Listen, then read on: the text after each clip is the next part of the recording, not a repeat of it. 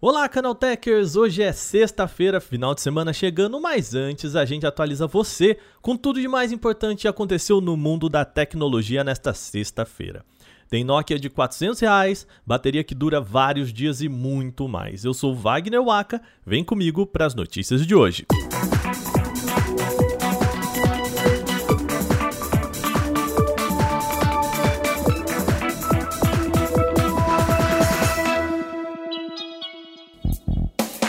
A HDM Global, empresa que detém a marca Nokia, anunciou um novo celular baratinho de 400 reais. Mas calma, ele ainda não chegou ao Brasil. E esse valor é só uma conversão direta, não necessariamente é o preço que o aparelho vai custar por aqui. Chamado de Nokia 2720 V Flip, ele chega aos Estados Unidos por 80 dólares, o que é convertido para a gente aqui em 400 reais. Estamos falando de um feature phone que é o nome que a gente dá para um aparelho que não é exatamente inteligente. Essencialmente, o Nokia 2720V Flip não é considerado um smartphone por não possuir sistema operacional Android. Ele tem um teclado físico igual aos modelos antigos e roda o KaiOS. Ah, além disso, ele também é um celular de flip, daqueles que você abre e fecha como antigamente. Mas isso não quer dizer que ele só pode ser usado para ligações e envios de SMS não. O Nokia 2720V Flip suporta mais de 500 aplicativos, incluindo os populares WhatsApp, YouTube, Facebook e Google Maps, além do Google Assistente para pesquisas por voz. O celular também é compatível com redes 4G e Wi-Fi. E o ponto interessante é que ele conta com duas telas, e como estamos falando de um modelo flip, ele também tem uma tela secundária que traz informações básicas como data e hora, além de notificações quando o aparelho está fechado. Outro destaque desse dispositivo é a bateria que dura até 26 dias com apenas uma carga, segundo o fabricante, é claro, né? O Nokia 2720V Flip chega ao mercado norte-americano em 20 de maio e ainda a gente não sabe se e quando este aparelho pode chegar aqui ao Brasil. Lembra que ontem a gente falou das atualizações de segurança que a Samsung estava disponibilizando para alguns de seus aparelhos? Pois bem, agora o update chegou à linha S10. Ah, e nesses aparelhos essa atualização é até mais importante. O update é direcionado agora para os Galaxy S10, S10 Plus e S10e e corrige um problema grave de alguns chips da Qualcomm. Uma investigação da agência Checkpoint revelou uma vulnerabilidade de modem 5G da Qualcomm. Parênteses aqui, tá? Quando a gente fala em modem 5G, nesse caso, é a parte do chipset que suporta o 5G e não o modem, como esses que a gente tem aí em casa para conectar a internet. A falha poderia fazer que criminosos pudessem acessar aparelhos de usuários remotamente. Embora essa falha de segurança tenha sido divulgada apenas recentemente, a Qualcomm já tinha corrigido o problema em dezembro de 2020, o que deve ter dado tempo suficiente para que as suas empresas parceiras possam corrigir o sistema de software. A boa notícia é que não há relatos de que essa vulnerabilidade tenha sido explorada por criminosos. E o que a gente tira de tudo isso? Bom, se você tem um Galaxy S10, S10 Plus ou S10e, corre para atualizar o seu aparelho e garantir aí a sua própria segurança. A Samsung pode estar trabalhando em um novo modelo de tela OLED para smartphones capaz de alcançar até 1000 ppi. PPI é a sigla para pixel por polegada, ou seja, essa tela de 1000 ppi poderia ter mil pontos independentes de luz a cada polegada.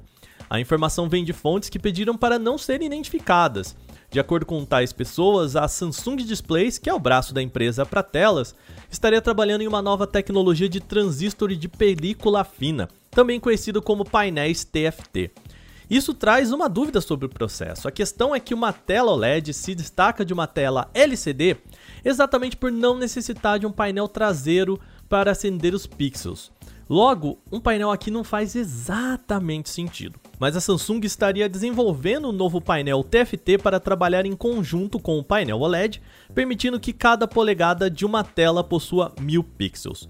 Como que ela vai fazer isso? Infelizmente, as fontes não revelaram esses detalhes. A questão é que na prática ter mais PPI significa também mais definição de uma tela. De acordo com as fontes, a solução ainda estaria em fase de desenvolvimento, com previsão de lançamento só em 2024. Até o momento, a Samsung ainda não comentou sobre a tecnologia. Um dos principais gargalos da atual indústria de smartphones está na bateria. Mais uma empresa da China se destaca com um aparelho capaz de durar dias fora da tomada. Estamos falando do Ulefone, marca chinesa que conta com modelos da série Power.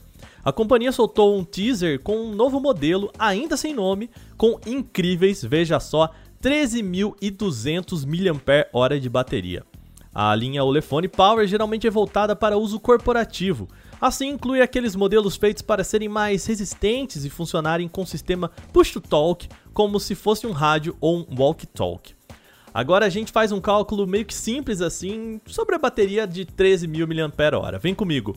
O Moto G60, que a Motorola anunciou recentemente, tem 6.000 mAh de bateria e a Motorola garante que ele funciona por dois dias de uso normal. Assim, dá para apostar aqui uns 4 dias com o Olefone Power sem precisar ligar na tomada. Claro, vale lembrar que muitos fatores podem modificar isso, mas dá para ver que a ideia é permitir longos períodos de uso.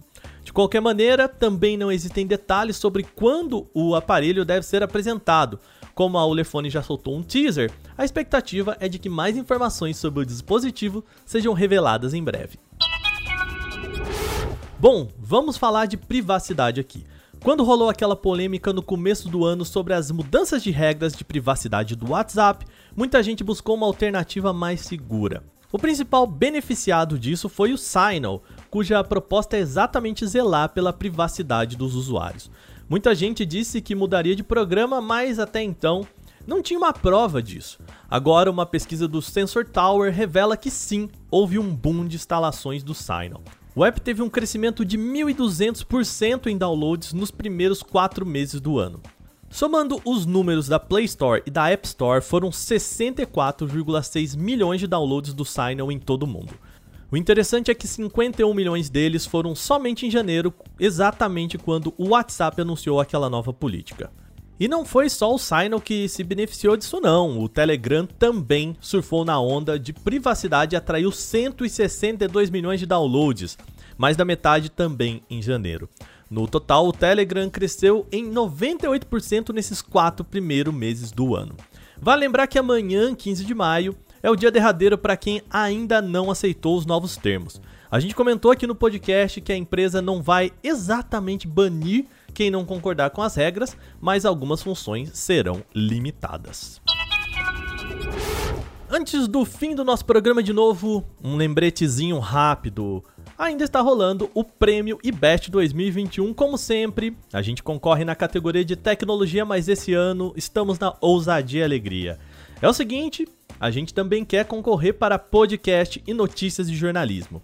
A gente merece, você sabe que a gente merece. Para isso, você precisa entrar em vote.premibest.com, procurar por Canaltech Bom, votar na gente para as categorias de notícia e jornalismo, lembrando, uma categoria só, tá?